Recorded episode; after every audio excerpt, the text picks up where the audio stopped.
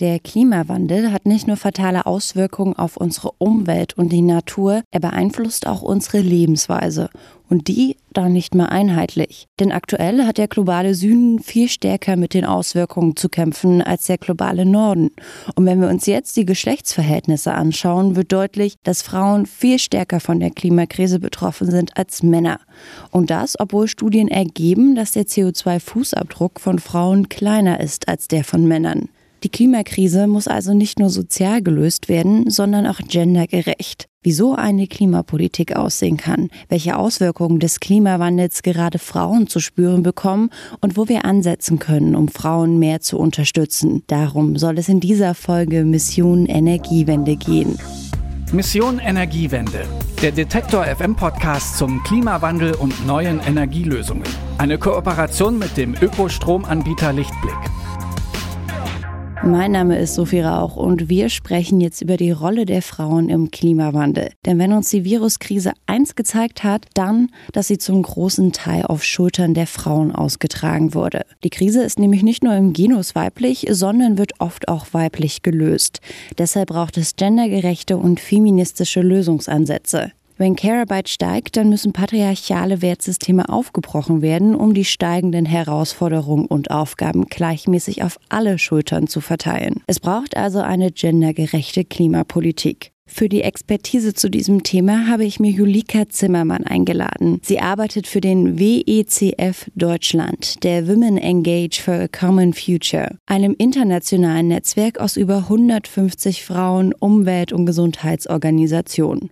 Und ich begrüße Sie jetzt erstmal ganz herzlich am Telefon. Hallo, Frau Zimmermann. Hallo, Frau Rauch. Grüß Sie. Welche Beobachtungen macht denn die WECF in Bezug auf Klimawandel und Frauen? Wie beeinflussen denn aktuell die Klimaveränderungen die Lebensweise von Frauen? Genau, dazu müssen wir uns äh, klar machen, dass die Klimakrise in erster Linie eine soziale Krise ist und ähm, daher auch eine Geschlechterkrise und eine neoimperialistische Krise. Und das heißt, dass äh, insbesondere der globale Süden unter den Auswirkungen leidet, während wir hier im globalen Norden im großen Maße für diese Klimakrise verantwortlich sind. Und wir können insbesondere sehen, dass Frauen stärker von den negativen Auswirkungen der Klimakrise betroffen sind als Männer. Und ja, woran liegt das? Ähm, das liegt äh, daran, dass an den meisten Orten der Welt die Aufgabenverteilungen zwischen Männern und Frauen sehr klar geregelt sind. Und im globalen Süden sehen wir das noch deutlicher als hier im globalen Norden. In vielen Regionen dort ist es Aufgabe der Frauen, sich um lebensnotwendige Ressourcen zu kümmern. Das sind Aufgaben wie Wasser holen oder wie Feuerholz holen und all diese Aufgaben sind natürlich sehr stark davon betroffen, wenn es extreme Wetterbedingungen gibt, wie Dürreperioden oder großflächige Entwaldungen gibt. Das erschwert die Arbeit von Frauen enorm. Und sie müssen zum Beispiel eben weitere Strecken laufen, um äh, ans Holz zu kommen oder an Wasser zu kommen, etc.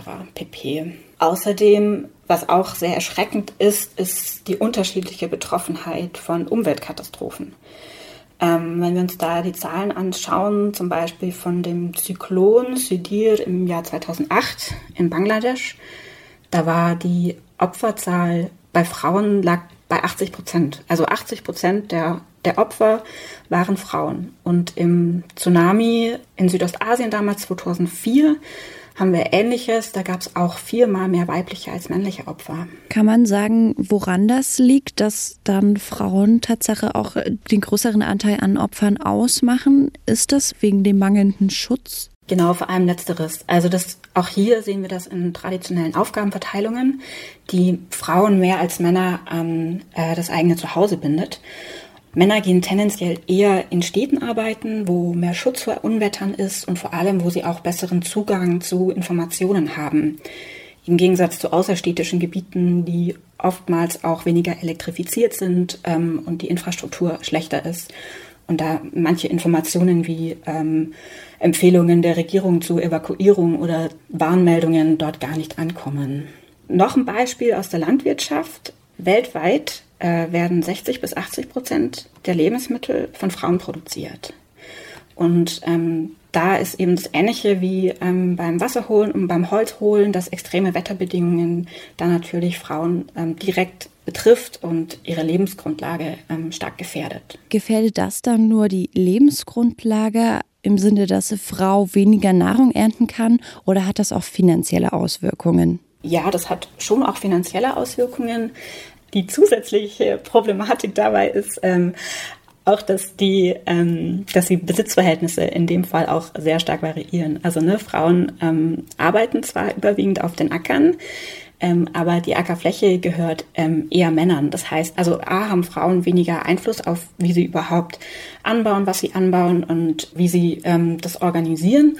Und gleichzeitig, wenn die Ernte ausfällt, haben sie überhaupt gar keine ähm, gar keine anderen Ressourcen, die sie irgendwie ähm, ja, als, als Schutz oder als Überlebensressource da hernehmen können. Also Sie haben auch gerade schon die Frauen im globalen Süden angesprochen, dass da die Lage auf jeden Fall belastender und drastischer ist, auch als Ursache von Klimawandel. Gibt es eine allgemeine Einschätzung, wie sich das über die letzten Jahre entwickelt hat? Das ist schwierig zu sagen, weil also die Entwicklungen ähm, von Klimakatastrophen aufgrund des Klimawandels ähm, ne, sich sehr langsam entwickeln und es auch schwierig ist, manche Phänomene direkt auf die Klimakrise zurückzuführen. Ne? Also äh, ist auch zu sagen, okay, jede Dürreperiode ist ein Phänomen des, äh, der Klimakrise, ähm, ist schwierig da sehen wir halt Tendenzen in den letzten Jahrzehnten, wo sich das ähm, drastisch eben vermehrt hat und es auch mehr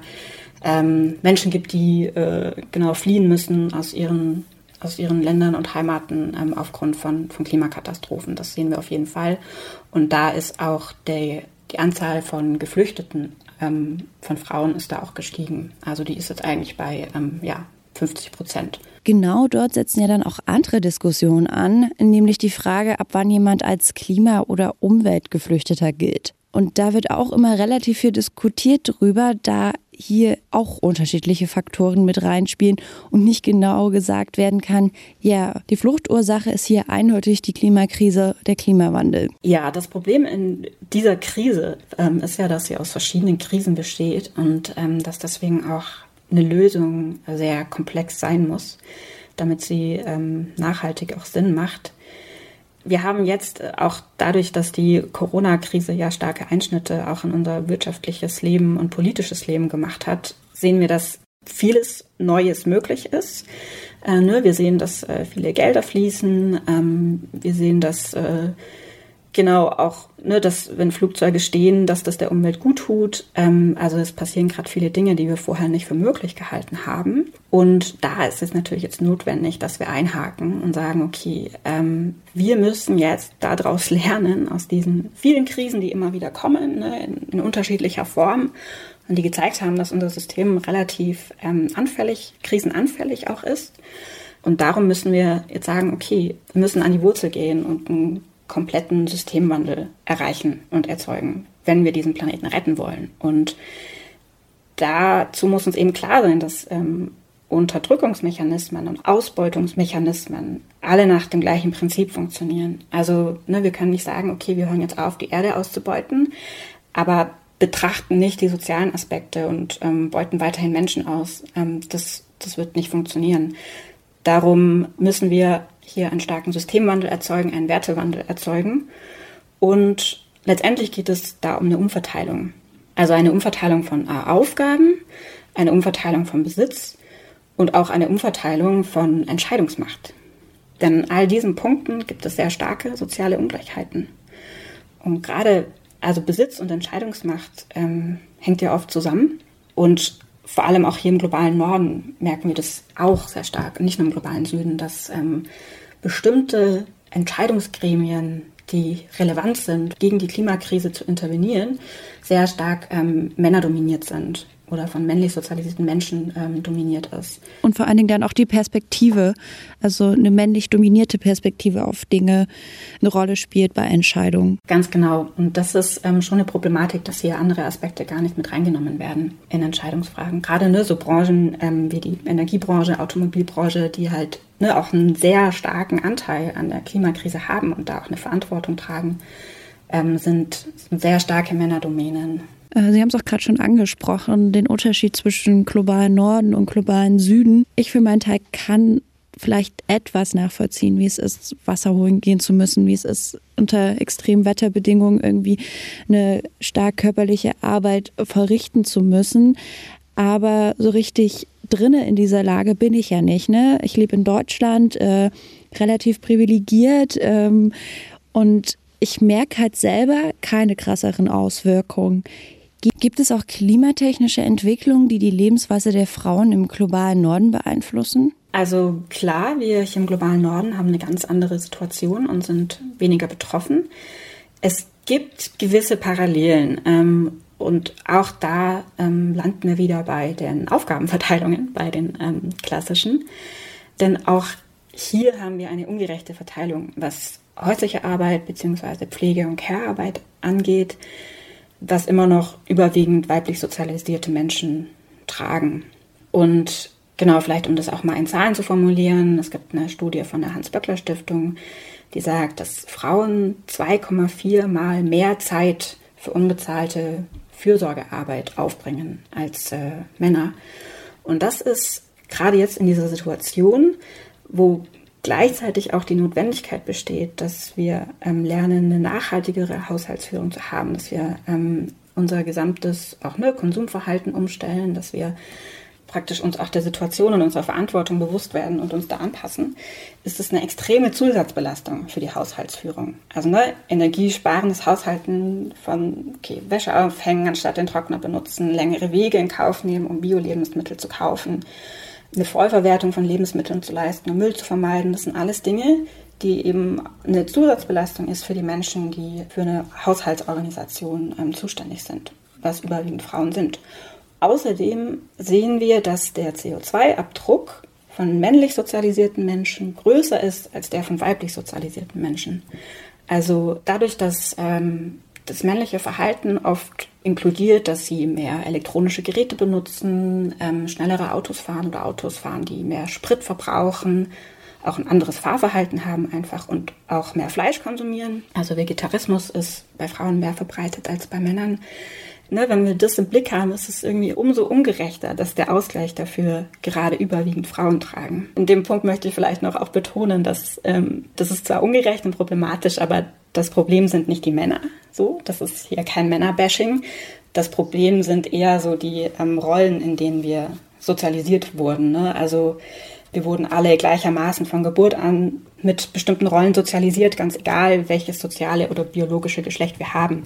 Und wer sich also für welches Auto entscheidet, das hat selten was mit unserem persönlichen oder gar angeborenen Vorlieben zu tun, sondern eher mit welchen Gesellschaft oder welchen gesellschaftlichen Erwartungen wir ausgesetzt sind. Mhm, ja, und gewisse gesellschaftliche Rollen werden ja auch von der Politik unterstützt bzw. gefördert, indem zum Beispiel Gesetze eher aus einer männlichen Perspektive getroffen werden. Ja, total. Zum Beispiel ist es ja auch für Männer viel schwieriger, ähm, sich eine Auszeit zu nehmen für die Kinderbetreuung als für Frauen in Deutschland auch noch mehr als in anderen europäischen Ländern. Also das wird hier auf jeden Fall reproduziert. Was ja dann ganz spannend ist, wenn der CO2-Abdruck der Frauen kleiner ist als der der Männer und man trotzdem irgendwie das Gefühl hat, der Klimawandel ist dann doch eine Krise, unter denen Frauen am stärksten leiden. Das haben wir ja jetzt auch bei der Viruskrise miterlebt. Vieles wurde ja auf den Rücken von Frauen ausgetragen. Ja, genau, das ist ähm, richtig. Ja, also ne, wo wir wieder bei der Care- und Fürsorgearbeit ähm, sind und also auf mehreren Ebenen, ja nicht nur in äh, Krankenhäusern oder in Pflegeberufen, sondern eben auch zu Hause, ne, wo dann doch viele Frauen sich plötzlich noch mal mehr um die Kinder kümmern äh, müssen, aber trotzdem einer Lohnarbeit nachgehen müssen, ne, weil dafür sind sie ja irgendwie auch, also es gibt ja trotzdem auch den gesellschaftlichen Anspruch, dass Frauen Lohn arbeiten.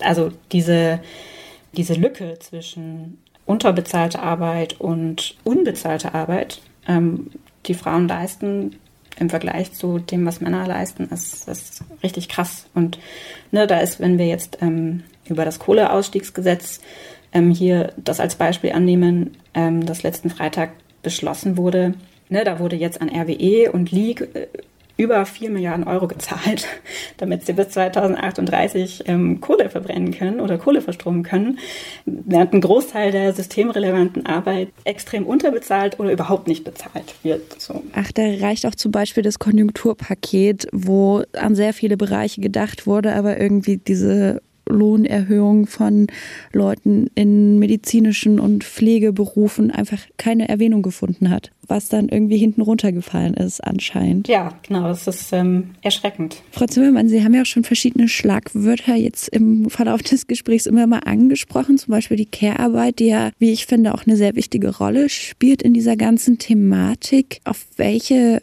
Herausforderungen in diesem Bereich der Care-Arbeit müssen sich denn Frauen künftig einstellen? Wie wird sich Care-Arbeit verändern? Also dazu müssen wir uns klar machen, wie, wie weit Care-Arbeit eigentlich reicht. Ähm, also es geht, Care-Arbeit geht ja auch über dieses, okay, um Kinder kümmern und vielleicht auch um andere Familienangehörige kümmern oder auch Pflegeberufen nachgehen hinaus. Da geht es ja auch stark um ähm, Organisation und um mh, hm, auch emotionale Unterstützung für auch Freund, Freundeskreis, Freundinnenkreis.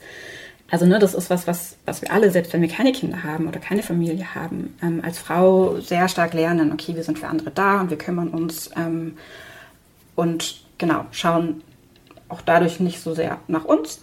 Und das ist auch was, was sich kaum verändert hat in den letzten Jahrzehnten. Ich meine, die emanzipatorische Bewegung ist ja auch noch relativ jung. Da muss auf jeden Fall was passieren und da müssen wir schon in, in unserer Sozialisation ansetzen. Also Care-Arbeit muss mehr Raum in der männlichen Sozialisation einnehmen. Also ne, starkes Aufbrechen von Genderrollen, wovon ja natürlich auch äh, Männer profitieren. Ne? Denn also jeder Mensch hat ja auch das Recht auf eine freie persönliche Entwicklung. Und das passiert vor allem durch Bewusstseinsbildung ähm, oder Kampagnenarbeit, wie wir es von WCF auch machen. Zum Beispiel starten wir im September eine Kampagne zu Ökofeminismus, wo genau diese Fragen der Sozialisation und deren Auswirkungen auf Klima- und umweltbewusstes Verhalten behandelt werden. Wie sind denn da so die Erfahrungen mit, äh, wie dieses Aufbrechen von Systemstrukturen funktioniert? Ich kann mir vorstellen, dass es nicht überall gut funktioniert, weil diese Gender-Thematik immer noch sehr eine Diskussion ist, die eher im akademischen Bereich geführt wird und gar nicht so sehr aus dieser Blase herauskommt. Ja, das ist ähm, sehr gut, dass Sie das ansprechen, weil genau das ist auch so ein bisschen der Punkt an dem, an dem ökofeministischen Ansatz, dass wir auch immer eine Intersektionalität äh, mitdenken müssen. Also es geht nicht nur darum, ähm, Frauenrechte voranzubringen oder eben in diesem männlich-weiblichen Framing bleiben, sondern auch schauen, okay, ähm, was gibt es denn noch für Menschen, die ähm, marginalisiert werden? Und da geht es auch um andere Geschlechter als nur um Frauen, ne? intergeschlechtliche Personen, Non-Binaries und vor allem eben auch People of Color, ähm, schwarze Menschen, Immigrierte, Menschen mit Behinderung oder eben auch Nicht-AkademikerInnen, die auch oft an den Rand der Gesellschaft gedrängt werden. Genau, die versuchen mitzunehmen, ist auf jeden Fall nötig. Und ähm, da gibt es tatsächlich auch noch ähm, nicht die Lösung und es ist schwierig.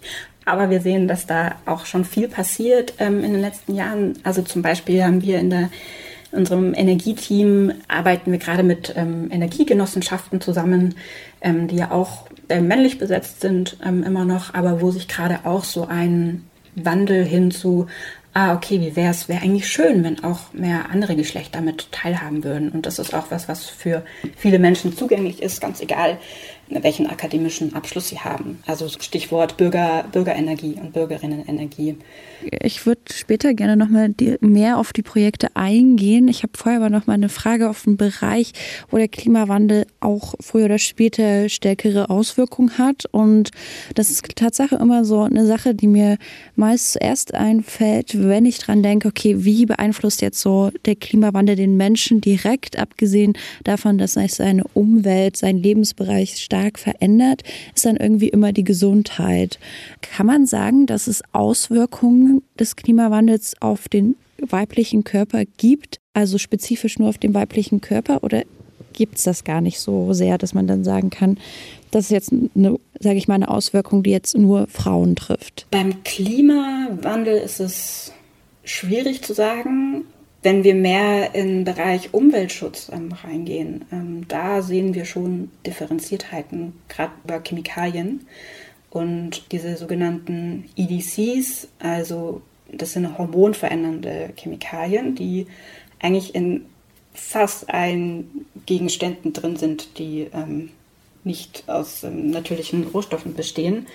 Und die treffen den weiblichen Körper stärker als den männlichen Körper, also machen ihn auch anfälliger für, für Brustkrebs und für Hormonveränderungen ähm, und Schwankungen und genau, bilden natürlich auch, also schwächen auch das Immunsystem und machen sie dann auch anfälliger für jetzt solche ähm, Pandemien wie ähm, Covid-19. Also wenn die Chemikalien dann hormonstörende oder hormonverändernde Wirkung haben, können die dann auch die Reproduktion des Menschen beeinflussen?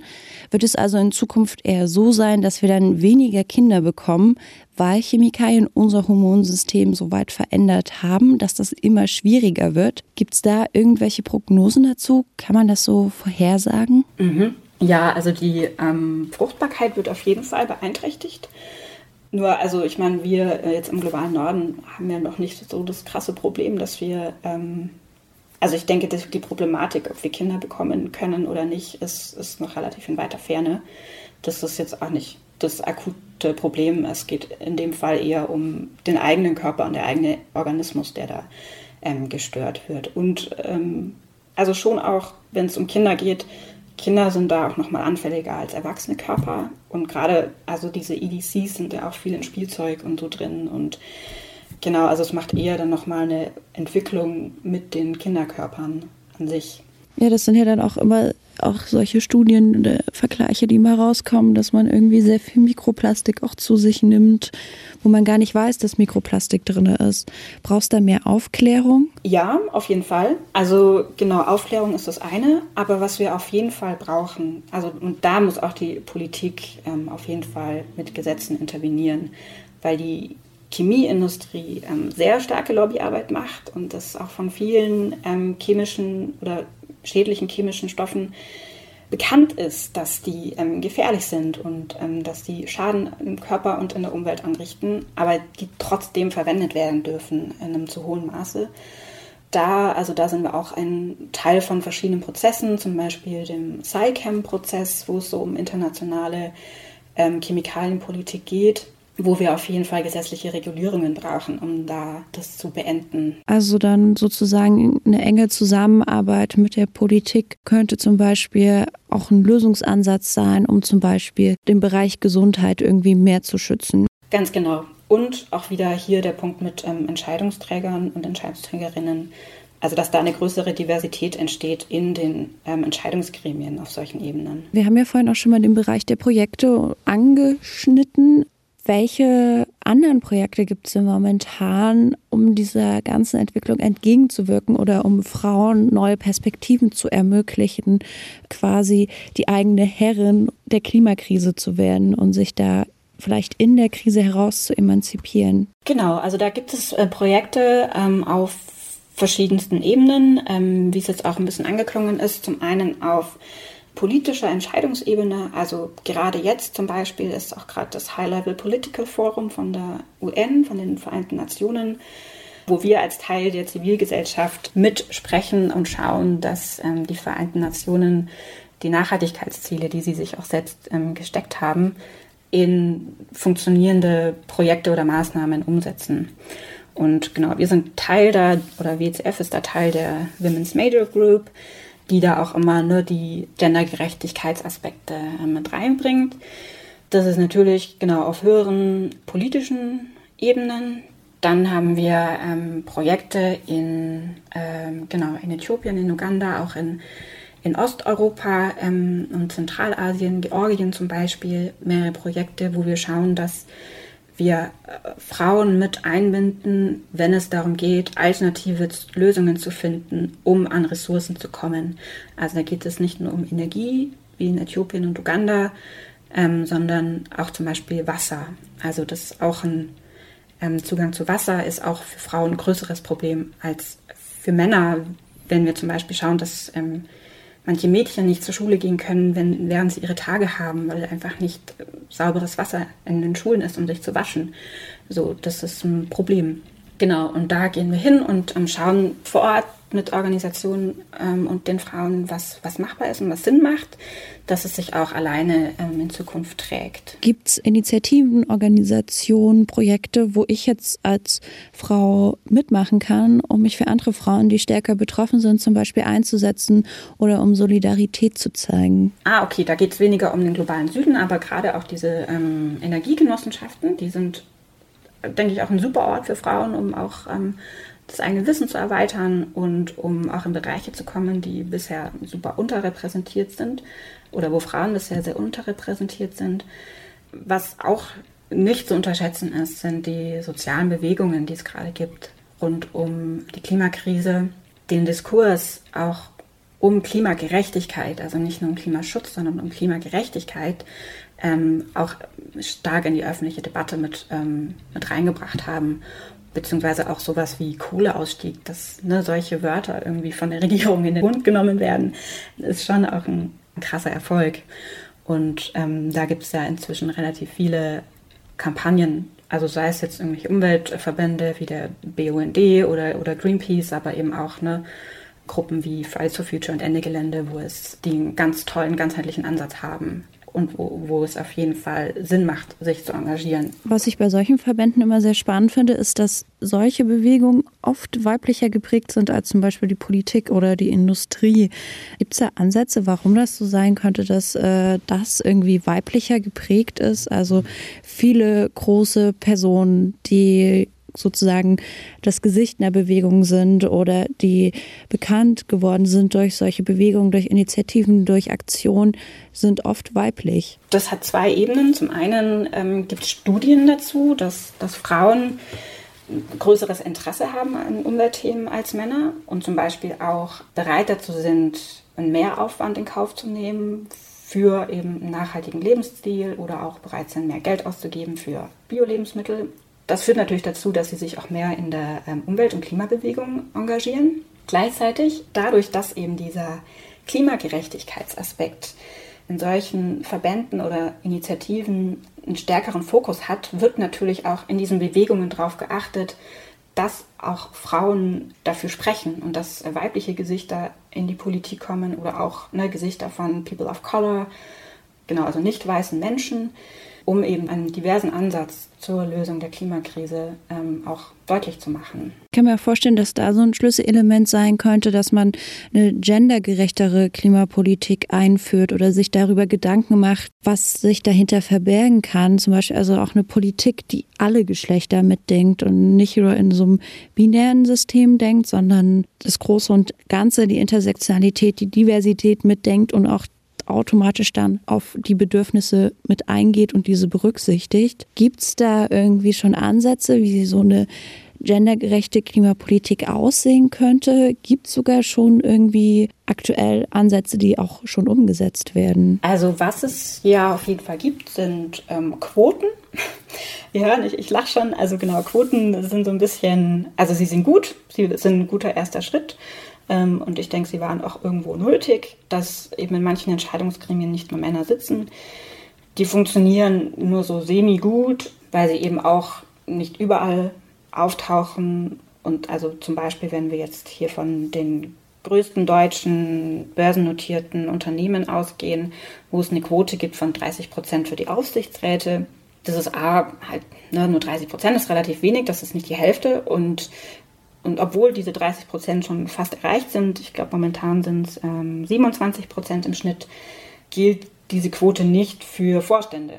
So, und in den Vorständen eben dieser Unternehmen, das sind in den größten 160 Unternehmen in Deutschland, ist die Frauenanzahl in Vorständen liegt bei 8 Prozent. So, das ist relativ wenig. Und ne, das sind eben solche Unternehmen wie RWE oder Siemens oder BMW so. Und gleichzeitig eben wie Sie gesagt haben, ne, diese Quoten ähm, berücksichtigen nicht diesen All-Gender-Aspekt. Also die berücksichtigen keine intersektionalen Menschen, keine Non-Binaries ähm, und natürlich auch nicht andere marginalisierte Gruppen, wie eben ähm, nicht weiße Menschen. Und das Problem ist auch ein bisschen, dass bei diesen Quoten zwar Männer ersetzt werden durch andere Geschlechter, aber ja, so wie die Wirtschaft funktioniert und wie ähm, politische Prozesse funktionieren, dadurch ja nicht zwangsläufig geändert wird. Also brauchen wir auch einen starken Wertewandel in unserem Wirtschaftssystem. Denn solange unser Wirtschaftssystem oder auch unser politisches Verständnis auf so patriarchalen Werten wie Zielstrebigkeit, Wachstum, Rücksichtslosigkeit, Dominanz beruhen, da können noch so viele Frauen oder andere Geschlechter in, in Vorständen oder auch im Bundestag sitzen. Solange Menschen nach männlich kategorisierten Maßstäben handeln müssen, um respektiert und ernst genommen zu werden, wird sich nichts ändern. Also quasi eine, ja, was Sie schon gesagt haben, eine feministische, ökologische und intersektionale Lösung, die dann halt wahrscheinlich einfach alle Wertestrukturen erstmal aufbricht. Und das ist, glaube ich, dann auch das, der Punkt, wo es dann schwierig wird, weil selbst wenn wir jetzt das am Beispiel der Quote bleiben, Frauen, die über die Quote die Position bekommen, wird ja dann auch so viel abgesprochen an Qualifikation, an Fähigkeit, sondern es wird dann halt darauf geschoben, es gibt die Quote und deshalb sitzt die Frau in dieser Position. Also es wird gar nicht versucht, äh, die Sache hinter der Quote zu verstehen, sondern es ist nur so dieses oberflächliche Versuchen der Aufbrechen der Wertestrukturen. Ja, ganz genau. Und das, das ist ein Problem, bin da aber tatsächlich auch optimistisch, dass das auch eine Generationenfrage ist. Ähm, also da ist jetzt noch, es ist super viel Bewusstseinsbildung da nötig, aber es, es gibt auch jetzt schon eine, eine Generation von äh, männlich sozialisierten Menschen, die auch keine Lust mehr haben auf dieses Mackertum und da echt offen sind und sich Mühe geben. Und genau das ist das, was wir brauchen. Und letztendlich müssen wir da auch ein bisschen geduldig sein und nachsichtig und fehlerfreundlich ich bin optimistisch, dass wir das innerhalb der nächsten Generationen auch hinkriegen. Also Frau Zimmermann, noch eine letzte Frage. Ihre Prognose für die nächsten Jahre. Die Krise wird dann wahrscheinlich vor allen Dingen auch durch Intuition der Frauen, wenn wir bei diesen patriarchal gewachsenen äh, Werten bleiben, quasi mit stückchenweise gelöst und durch die Werte, die halt Frauen zugeschrieben werden, durch Fürsorge, dass es dadurch dann äh, quasi sich da vielleicht eine Lösung verbirgt. Dahinter verbirgt sich auf jeden Fall eine Lösung, aber klar, die kommt auch nicht von selbst. Ne? Da müssen wir noch viel lauter werden und Druck ausüben, auch auf Politik und Wirtschaft.